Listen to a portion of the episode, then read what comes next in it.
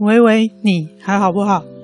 我是鸡蛋糕，也是一位现役忧郁症患者。我很爱看书。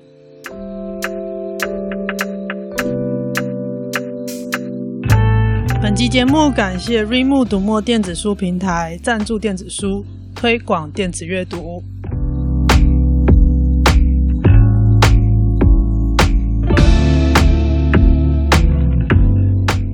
在开始详细介绍这一次的书跟作者之前，我想花一点时间任性的聊一下。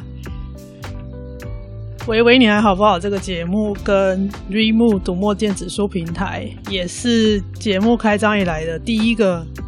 合作伙伴的一点小故事。如同我在之前的 Live Podcast 分享的，我开这个 Podcast 节目的时候，并没有想过我能够做多久，也没有想过节目能不能赚钱。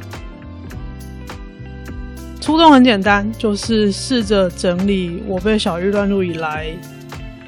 在休养期间常被问的问题。成就也解锁了，就是那些可能。不是很常联络的朋友问我最近在干嘛，我说我因为忧郁症在休养。他们想要问详情的时候，我就可以直接把收听链接贴给他们，说详细的我都放在上面，我都有好好的讲。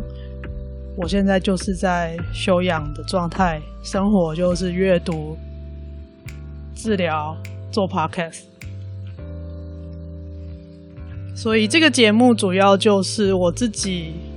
在爬书，我为什么会被小玉乱入的思考，也是节目主要的单元规划成小玉好不好跟说书好不好的理由。那开杠喝不喝就是后来加的啦，就是想要聊天，但是又不在这两个单元里面的时候就随机有就有，没有就没有。在第一季的说书好不好读书会里面，我有聊到我接触到了电子书，开始可以用耳朵在书海冲浪。那时候阅读障碍还很严重的时候，精神很常没有办法集中，电力不够的时候，电子书用 Siri 先生或是内建的语音朗读。可以让我尽量在稍微能清醒的时候吸收我想要知道的资讯，特别是系统化的资讯。这个东西目前还是只有书本的知识含量内容是比较高的。那一集介绍读墨电子书的平台使用的心得。后来就被读墨注意到了，所以他们的行销窗口是主动寄信来跟我联络的，邀请我跟他们合作。我收到那封信的感觉，真的就是一种小粉丝被偶像邀约的感觉。行销窗口提议呢，就是赞助电子书送给听众跟读者。我这边我是没有收任何一毛钱的，而且 Readmoo 也不干涉我的选书方向跟聊书的内容，只要定期有更新约定的集数就可以。接到这个邀约的时候，喂喂你还好不好？这个节目还是一个非常耐米级的节目，即使到了将近半年多。的现在，收听的数量、订阅的数量，当然是比刚接到邀约的时候成长很多很多。不过，在现在台湾的 Podcast 爆发指数型成长的生态里面，我自己知道，其实跟很多排行榜上的节目比起来，如果要比声量。或是比什么其他的各式各样量化数据，我还是一个非常非常小的节目，还是一个很纳米级的节目。但是我自己本身就已经是一个 Remo 平台的重度使用者，所以可以得到这个推广电子阅读的机会，即使没有实质的收入，我也很愿意做，因为电子阅读这件事情真的在我休养的这段期间帮助了我非常非常的多。这件事情我也有在跟他们客服回报 bug 的时候，反复的跟他们的团队感谢这件事情，因为我还蛮常去吵他们的客服的，一直回报很多各式各样的 bug。最近一两个月真的是修了修理的蛮好的了，这样。在这边我要花一点时间，谢谢跟我联络的 Remo 的行销窗口。在沟通的过程当中，他给我很多灵感、很多建议跟协助，同时也谢谢每一个收听节目的你，还有留言抽奖的你。在看到私讯、mail 留言，还有偶尔稍微看一下数据趋势的时候，我可以说服练习，我可以练习说服我自己。做这个节目是除了为了自己之外，也对别人有帮助，是一件有意义的事。即使我现在还没有办法很直接的感觉到，但是从大家的回馈跟量化上的回馈看起来，我可以开始练习去说服我自己。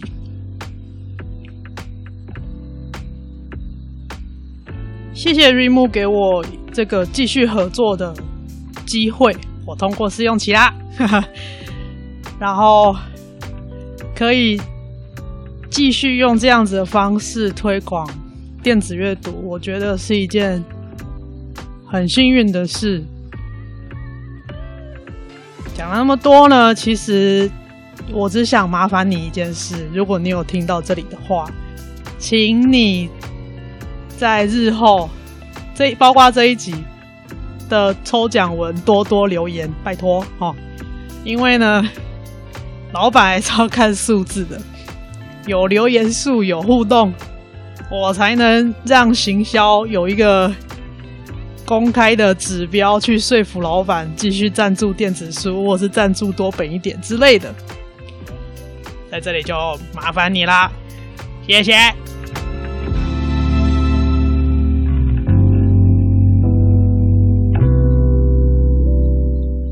这次要聊的是一位很特别的美国作家 Andrew Solomon 安德鲁·所罗门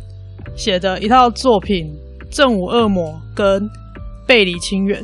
他写的作品其实蛮多的，不过目前有引进台湾的中译本，应该就是这两部作品。这次要一次介绍这两大套书，同时也是抽出一整套。哦，我看一下哦，纸本书的售价。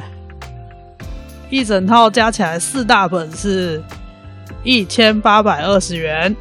电子书售价应该是六六折左右，一千两百七十四。好，请你听到最后，会抽出三套，好不好？三套送给你，放福利。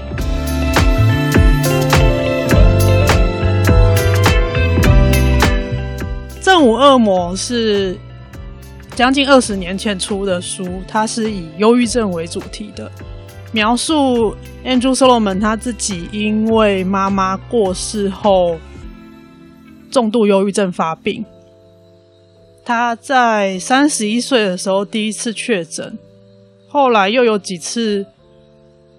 再次发病，有拉回到康复的状态，又掉下去。他花了非常非常多的时间阅读写作，因为他是文学背景，大学是念文学的，所以他擅长的东西就是写作。他试着用他的写作去慢慢的爬梳自己的症状表现、治疗的经验，还有他成长过程当中的伤痕。而且他试着去采访很多的病友、医生、科学家、药物研发者。整本书呢，他从十二个面向探讨忧郁症的历史、可能的成因、治疗方法、患者会遇到的困境。在将近二十年后的今天，出了这个新版，它也新增了一章的内容，补充二十年来精神医学的发展，还有呢，反精神医学浪潮他的个人评论。反精神医学浪潮就是在把精神医学妖魔化，就是有一群人一直在。反对，呃，精神疾病的治疗这件事情，这个东西在美国非常非常的论述非常非常的强烈，在台湾我不太确定有没有这样子的这么大声量的论述。那因为它是主要是在美国跟英国，这个部分在美国、英国蛮严重的。Andrew Solomon 他个人是从书写、演讲还有倡议当中，他慢慢的可以跟自己的那些成长的伤痕，还有他心里面的父母亲和解，尤其是他的妈妈。而且他慢慢的找到了跟他的忧郁症，或者说容易被忧郁症乱入。的那个个性的倾向，和平相处的方法。我觉得很有趣的是，他在补充的那一章有直接指明把精神医学污名化的书单，他直接列表列出来。其中有一本呢，就叫做《精神病大流行》。我在很久以前、很初期的集集数里面有聊过这本书。印象中没有错的话，我也是不认同那一位作者的观点。他是反对精神病的药物治疗，而且他大量的呃用很很重的语气去谴责，在美国的国会里面，药商大量的去贿赂，或者是说提供很大量的政治献金给他们的国会议员，试着去。操纵政策跟医生的用药，这个是在美国发生的状况。我相信有，但是它影响的程度有多少，其实不知道。不过我对于那本书它整理的药物研发的历史，还有美国的用药数据的部分，我觉得是可以参考的。不过我的想法是跟 Andrew Solomon 一样，就是药物的普及化其实是有利的，对于精神治疗是有利的，精神疾病的治疗是有利的。意思就是说，吃药的人变多，并不是生病的人变多，而是愿意出来治疗的人变多了。而且，制药技术的进步也让用药的成本变低很多。那么治疗的可及性、可达性更好的话，就可以有更多人得到相对比较便宜的帮助。因为不管是在台湾或美国，针对忧郁症的话，药物治疗还是最便宜的方法。就我自己的医生跟我说的说法，就是。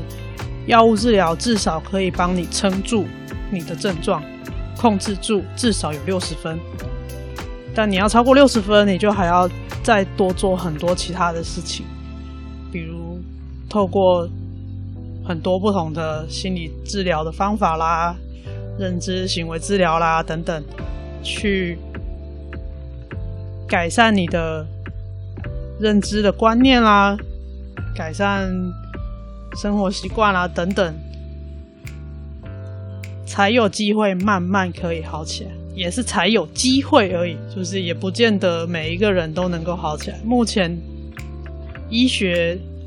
的理解还是有它的极限，但是这个极限一直在往前推进，至少就 Andrew Solomon 的《正午恶魔》这本书里面可以看得到，二十年前跟二十年后的治疗，精神医学对于忧郁症的治疗真的已经进步了很多很多。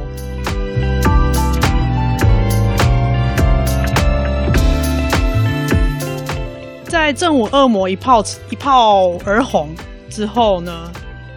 他开始变成一个倡议的人士。后来，他开始除了忧郁症之外，也开始为很多其他的疾病，还有多元性别倡议。其中呢，他花了。十年左右的时间，深入访谈三百多个拥有各种异于父母，就是跟爸妈很不一样的小孩的家庭。最后，他提取出大概数大概几十个这些家庭的故事，选了十一个主题。因为他前面已经写过《正午恶魔》是忧郁症为主题了，所以背离亲缘他就没有提忧郁症。会取《背离亲缘》这个书名，他就是在讲，当父母跟小孩的差异非常非常大的时候，这个时候亲情是无条件的爱吗？或者说，爱能解决一切吗？爱真的有解决问题吗？这些疾病或困境非常非常的多元，比如说，听力正常的父父母生出聋人后代，或者聋人父母生了听力正常的小孩，芭蕾舞者生了侏儒的女儿，华尔街精英生了唐氏症的宝宝。异性恋父母生了同性恋，很平凡的父母生了天才儿童、神童，很用心教导小孩的家庭，但他们的小孩是杀人犯，还有自闭症的、身障的、跨性别的、思觉失调的，还有遭奸承孕生的小孩，就是妈妈是被强暴。之后怀孕生下的小孩，关于这些父母怎么面对小孩，还有小孩怎么去理解父母的爱，他在每一个主题里面都去试着描述每一对父、每一对亲子、每一组家庭呈现出来的多样性。我目前背离清远读到第五章，它总共有十几章，十一章还是十二章？这本书我真的没有办法读得太快，一方面是用听的速度本来就比较慢，二来是它的资料量真的非常非常的大，然后它呈它的文笔里面去呈现的那个人与人之间的拉扯跟情感，真的是蛮重的。对我来说是蛮沉重的，所以我没有办法读得太快。但我觉得它还是一本很值得思考的书，它会带你去，好像跟着他的视视角去观察了这些家庭，看到他们的故事，看到他们的爱。看到他们的人生，你好像也跟着 Andrew Solomon 经过了这十几年，看到这么多家庭的百态，真的是人生百态。《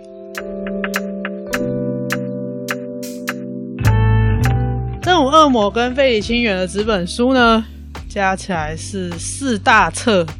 厚度总和超过十公分。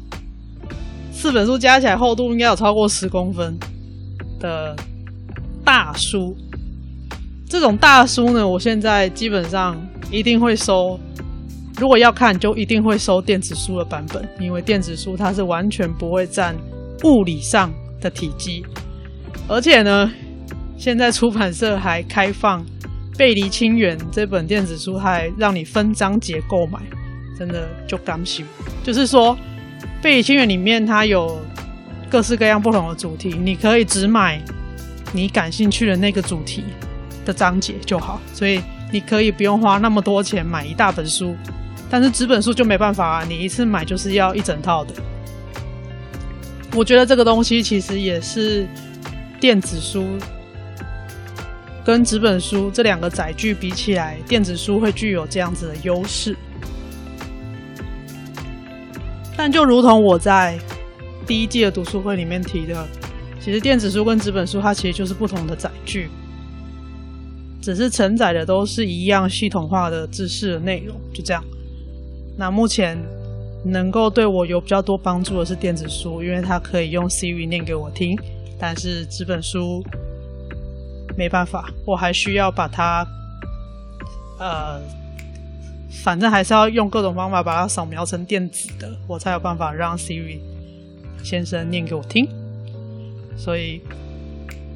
这样的大书呢，我会推荐你使用电子书。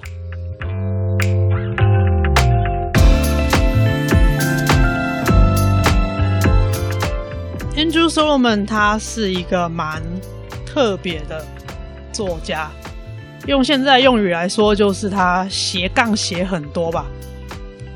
就忧郁症这件事情来说呢，他后来因为在爬梳自己的治疗过程，还有面对自己的童年成长的伤痕，他开始对心理学还有心理分析理论。有兴趣，所以他后来就跑去念心理学学位。所以他同时身兼病患、文学作家、临床心理学家、精神病学家，同时他是一位同志。他的生长过程、成长过程有很多的伤痕，来自于他是一个同志，而且是气质比较阴柔的那种同志，所以他。成长过程当中会受到很多的排挤、霸凌，然后他的妈妈一直到过世之前都还没有认同他的这个性倾向，这也是他人生的一个很大很大的遗憾。但到后来，他渐渐的跟他的重度忧郁症。和解，他同时也非常积极的寻求各式各样的治疗，也成为了一个倡议者，写书、演讲，甚至开始去关心其他的、其他的各式各样的障别或疾病。到后来，他找到了他人生的伴侣。然后捐精生了小孩，她现在有小孩，跟她老公住在一起。他小孩已经念小学了，应该快要升国中了吧。在整个这样子人生的过程里面，他花了非常非常多的时间去写跟观察那些生命里面。很艰难的、很复杂的、很隐晦的那些面相，我觉得这是一件非常非常困难的事情，因为他从他的文字里面可以读到，他对于这些人性的面相有非常非常。细腻的观察，可能这个让这个是他同时有文学跟心理背景得来的吧，我猜的。读他的书其实不是一件太舒服的事情，因为他并没有太多的那种很正能量的鸡汤的东西，他非常的直接，所有的痛苦、所有的不舒服，他都很直白，但是又流畅的写出来。他在《正午恶魔》里面写他自己在发作的时候的那些感受。我读到，我听到那些段落的时候，我真的是，哦，很，怎么说呢？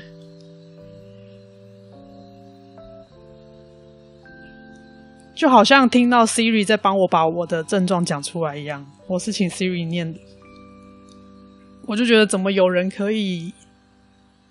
用文字把它叙述的这么贴切？当然，呃，译者的文笔也很好，因为我毕竟读听的是中文版的，所以译者译者在翻译的时候，这个译笔应该也是流畅的。所以这次的说书好不好？我想跟你说，这是嗯，Andrew Solomon 的书。第一，他花了非常非常多的时间，有尽量的多方的采访考证，才做书才书写。第二，他有非常非常细腻的观察人。的复杂性，人的阴暗面，还有生命的很多困难跟困境，那些我们比较少会公开谈论的面向。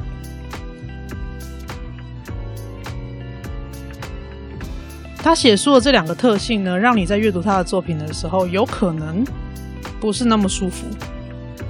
但是在读完之后，其实会有一种重生的感觉，有一种被他疗愈的感觉。至少就我目前读了、听完了《正午恶魔》整本书跟《背离亲缘》的前五章之后的感觉是这样。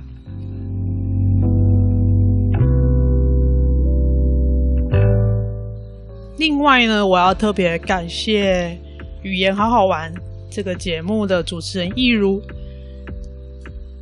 他提供了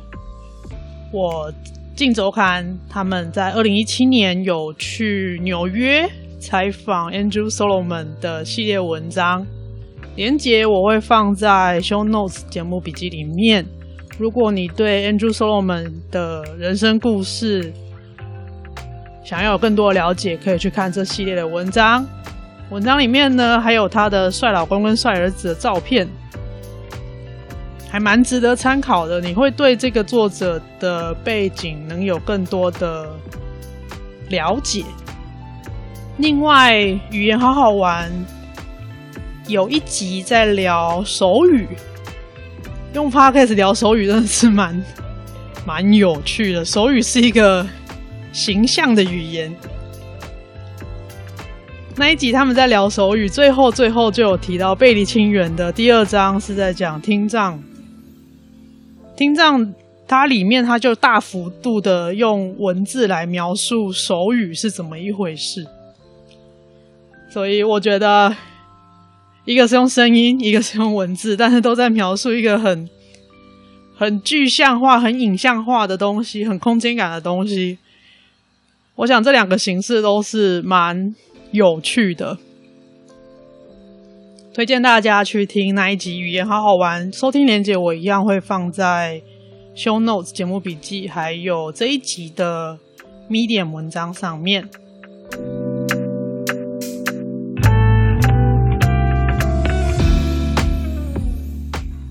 推荐给你这一套书，Andrew Solomon 的《正午恶魔》。忧郁症的全面图像，以及背离亲缘，那些与众不同的孩子，他们的父母，以及他们寻找身份认同的故事。请到本集节目的 IG 贴文底下留言。忧郁症的反面不是快乐，是活力。留言这句话。我会抽出三位读者送你《正午恶魔》加《背离清源》这套书的电子书兑换码，你就可以到读墨兑换这一套书。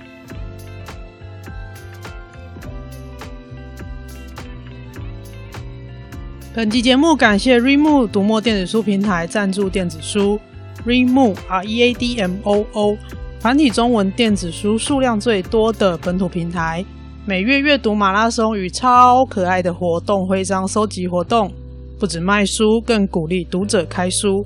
独家每年年终个人年度阅读记录统计报告，帮你用阅读写日记。九月份呢，他们有两个很有趣的活动。第一是九月底前，天下文化全书系三本七五折，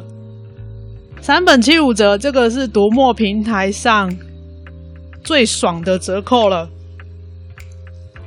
所以呢，天下文化出的书量又很大，类别也很广，从商管到文学、科普、历史。各式各样的书都有，随便凑都有三本以上，三本就七五折，这样子折合下来呢，差不多是纸本书的四到五折左右，非常非常划算，推荐给你。另外，九月二十号二号晚上，星期二晚上七点十五分。读墨跟出版鲁蛇碎碎念粉砖呢，有一个很特别的线下活动，叫做“读书揪你吃炸鸡”。在台北 CC Work 建北馆 D One 教室，只要参加活动呢，带着你的 Moon Ink 电子书阅读器，可以去拍照。打卡吃炸鸡吃到饱。另外，这一次的 Remove YouTube 官方频道呢，找了一位 Remove 的重度使用者，一次把平台的折扣攻略，还有 Moon Ink 系列电子书阅读器的使用秘籍都一次讲完。那么这个影片的连接我会放在 Show Notes 节目笔记里面，还有这一集的节目 Medium 上面哦。另外，如果你还没有买 Moonink 电子书阅读器，然后三倍振兴券又还没花掉的话，你可以到 REMO 合作的独立书店去购买 Moonink 系列的电子书阅读器。他们有优惠，可以帮你把三倍振兴券放大成三千五百元喽。Rimu 读墨电子书，让你用眼睛、用耳朵都可以自在的书海冲浪。好的，以上，谢谢你听到这里。我是爱看书的鸡蛋糕，喂喂，你还好不好？